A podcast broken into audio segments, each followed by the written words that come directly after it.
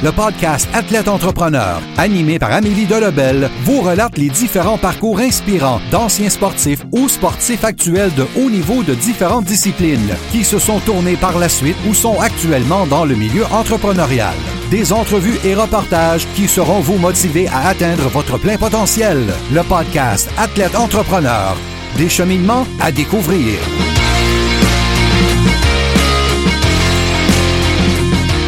bonjour à tous, Annie Delabelle et je suis très heureuse de vous accueillir sur mon podcast Athlète Entrepreneur pour cet épisode 048 sur l'inspiration du quintuple paralympien Benoît Huot. Athlète Entrepreneur est un podcast qui a pour but de motiver les athlètes ou anciens athlètes qui souhaitent se lancer en affaires.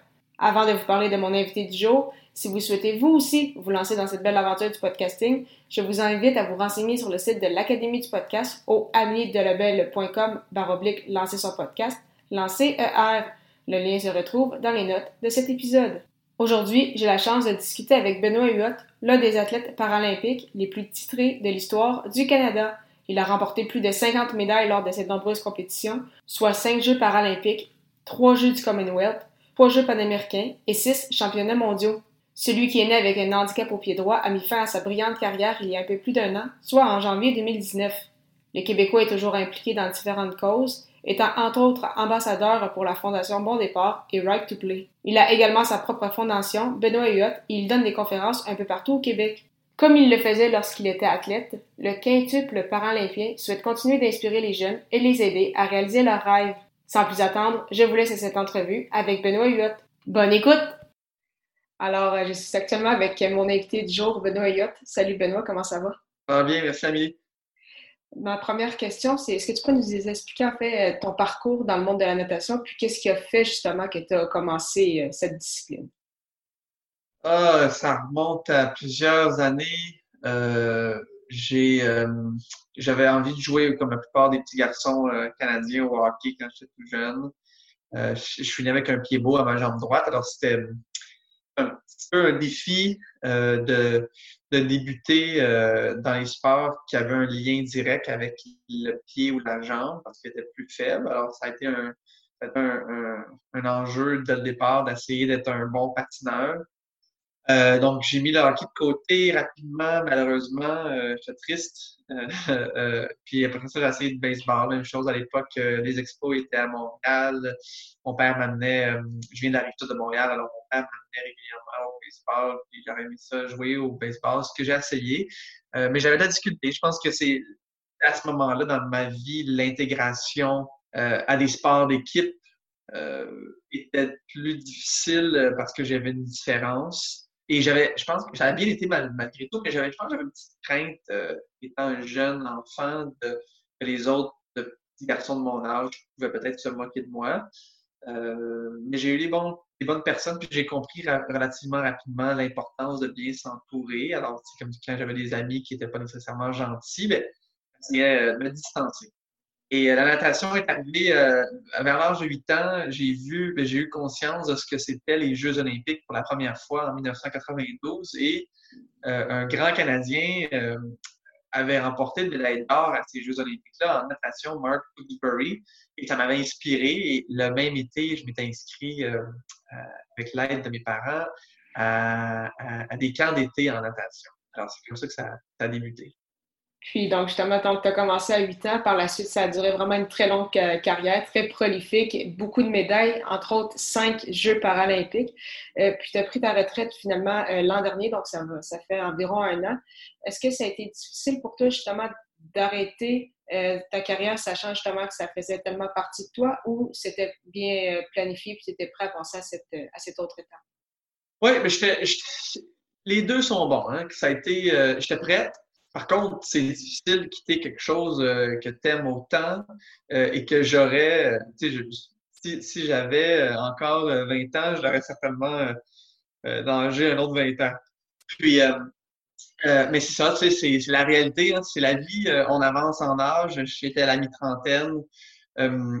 Et, et, bon, les jeunes poussent. je chantais que, parce que j'ai été compétitif toute ma carrière, je sentais que bon, ça aurait été peut-être un peu plus difficile de poursuivre, même si je, je, je pouvais maintenir mes, mes, mes, mes chronomètres, mes temps. mais j'ai, pendant au moins 4-5 ans, j'ai planifié la transition et la retraite.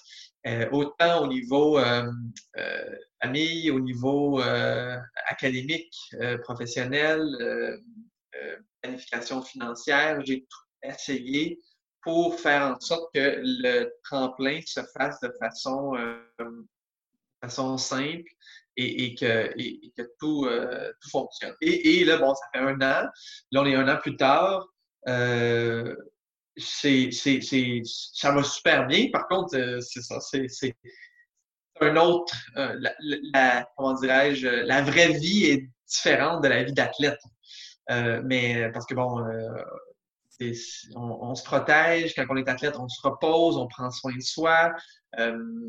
on est, on est, on est un petit peu dans notre cocon pour essayer d'optimiser les performances. Mais là, bon, c'est plus euh, c'est plus nécessaire. On peut manger ce qu'on veut, on peut boire ce qu'on veut, on peut euh, se coucher à l'heure qu'on veut, et ça change euh, certainement le quotidien. Puis, justement, au-delà de ta, carrière, mais encore aujourd'hui, tu t'impliques beaucoup dans différentes causes. Tu as également ta propre fondation, tu donnes des conférences. Est-ce que c'était quelque chose d'important pour toi, justement, de, redonner à la, communauté? Ah oui, vraiment, ça, c'était c'était une grande priorité pour moi suite à ma carrière, de rester près en particulier du mouvement paralympique, euh, non seulement canadien, mais à l'international pour essayer de continuer à le faire grandir, à augmenter sa visibilité, sa notoriété. Je le faisais comme athlète et je suis content de continuer à le faire comme euh, à la retraite, euh, en portant différents chapeaux, bien sûr, euh, alors, c'est différent. Je pense que la, voix de l'athlète est très, très, très forte, euh, mais il y a d'autres façons euh, et, je suis content d'avoir l'opportunité de, le faire avec en, portant d'autres chapeaux, en ayant d'autres rôles. mais j'ai tellement reçu du sport que, que je, comprends les bienfaits de l'activité physique et des saines habitudes de vie. Et, je, et maintenant, papa d'une petite Mila, je suis je suis conscient euh, de l'importance euh, qu'on doit euh, offrir et, encadrer, structurer nos jeunes, la prochaine génération du mieux qu'on le peut, que ce soit par le sport ou par l'éducation. Mais c'est ainsi pourquoi je continue à m'investir pour aider la relève. Puis, euh, ce serait quoi, en fait, tes objectifs pour les prochaines années? Donc, ce serait vraiment ça, faire la promotion des Jeux, euh, des Jeux paralympiques, la promotion des, des saines habitudes de vie. Euh, mais au point de vue personnel, est-ce que tu veux également développer d'autres projets, ton côté aussi conférencier? Est-ce que tu as des projets en tête? Ah oui, absolument. J'aimerais ça poursuivre dans cette lignée. J'ai complété dans la dernière année un MBA à l'Université de Queens en Ontario ça a été exigeant, mais ça a été un bel. Euh, encore une fois, ça faisait partie de mon, euh, mon tremplin euh, dans la transition. ça a tellement occupé ma tête pendant un an et demi que j'avais comme pas réalisé que que, que, que, que j'étais plus athlète. maintenant, c'est terminé, mais j'ai énormément appris dans, dans, ce programme-là que je souhaite mettre en application les différentes euh, les différentes notions que, que j'ai euh, euh, apprises et puis que ce soit au niveau personnel, comme vous le dites, par rapport à mes objectifs professionnels ou aider les organisations à atteindre leur but.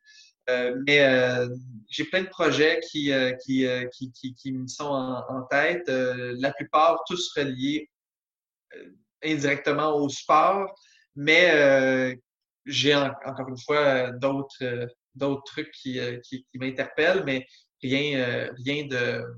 Tout est sur la glace, il n'y a rien de, de, de, précis. mais je me donne 2020 comme une année pour cibler et identifier quels seront les grands défis des prochaines années. Parfait. Donc, pour terminer cette entrevue, euh, je vais poser quelques petites questions à Rafale. Ma première, c'est quelle est la chose la plus importante que le sport euh, t'a enseigné? Euh, je pense que ce serait le, le, la, comment dire, c'est pas, pas, un mot, mais la, chose la plus importante, c'est l'importance d'avoir des objectifs à court, moyen et long terme. Euh, tu sais, quand tu as, un but, peu importe lequel, euh, tu peux vraiment, puis, puis, puis que, que, tu y crois, tu peux vraiment aller loin. Et, et, par contre, ça prend, ça prend euh, peu importe, encore une fois, l'objectif, ça prend une structure pour y parvenir, ça prend un plan. Mais je pense que c'est ce que ça m'a apporté euh, en, en identifiant, tu moi, mes, mes, mes objectifs sportifs, c'était à tous les quatre ans. Ben, il y en avait, il y en avait entre les deux, mais c'est surtout une fois aux quatre ans. Alors, comment qu'on fait dans ces quatre années-là pour essayer d'atteindre tel objectif quatre ans plus tard? Euh, alors, c'est quantifiable. Euh, on pouvait vraiment, on avait un jour précis, puis qu'est-ce qu'on faisait entre cette période-là pour y parvenir? Alors, il y, avait des, il y avait des objectifs à court, donc à la journée, des objectifs à moyen terme, donc euh, à tous les mois ou au trimestre, des objectifs à long terme qui étaient plus euh, par année ou euh, pour quatre ans. Puis, quel est ton plus beau souvenir sportif? il y en a plusieurs, certainement, mais les premiers jeux, premier jeu à Sydney en 2000. Puis pas par rapport aux médailles, pas par rapport euh, aux performances, mais par rapport à la naïveté. Et je pense pas que j'aurais dit ça il y a quelques années, mais quand quand, on, quand on, on, avait réussi les ou participé au jeu, euh, on savait à quoi s'attendre, puis ça devenait, euh, c'était un peu du travail. Euh, comme quand je me suis présenté à Athènes, Pékin, euh, Londres et Rio, j'étais là avec une mission en tête, c'était de réussir mes objectifs. Quand je suis arrivé à Sydney, c'est certain, que j'avais des objectifs, mais j'avais une naïveté et une légèreté. Et, et tu sais, quand, on, quand, tu dis, ah, tu réalises un rêve, c'est ce que je vivais à ce moment-là.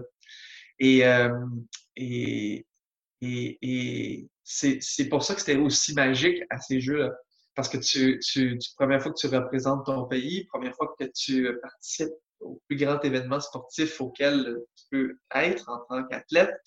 Euh, mais j'avais vraiment une légèreté, une naïveté et j'avais j'ai eu d'excellents résultats aussi d'ailleurs.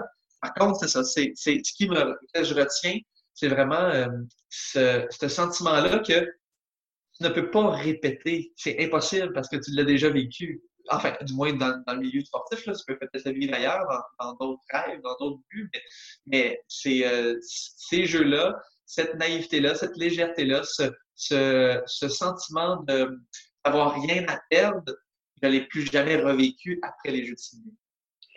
Puis, euh, quel serait ton euh, meilleur conseil pour un athlète ou un ancien athlète qui souhaite se lancer dans le domaine entrepreneurial? Entrepreneurial? Ou dans le monde des affaires, euh, à son compte? Ou... Euh, ben, vraiment, c'est ça, avoir un plan. Euh, comme ça, avoir un plan, euh, aller chercher les, les outils qui, qui, qui, sont nécessaires. par la suite, bien s'entourer, d'avoir des gens, que ce soit ton conjoint, ta conjointe, tes amis, assez, assez d'avoir des gens qui sont capables de t'aider et encourager à réaliser tes, euh, objectifs. Tes objectifs. Euh, et euh, je dirais que toujours croire en ses rêves, c'est simplement. Puis d'avoir, c'est ça, encore une fois, d'avoir d'avoir son objectif court, moyen et, long terme pour y parvenir. c'est parfait. Merci beaucoup pour ton temps, Benoît. C'était vraiment très, très apprécié. Hey, ça fait plaisir. Ça souhaite une belle année 2020. Merci beaucoup, toi aussi. Merci beaucoup encore une fois à Benoît Huot pour son temps et en souhaitant que vous ayez aimé ce 48e épisode officiel d'Athlète Entrepreneur. Pour écouter mes dernières entrevues, rendez-vous sur mon site internet au baroblique podcast. Si vous avez des questions, n'hésitez pas à me contacter comme toujours. Merci encore une fois pour votre confiance et à la semaine prochaine pour une autre entrevue.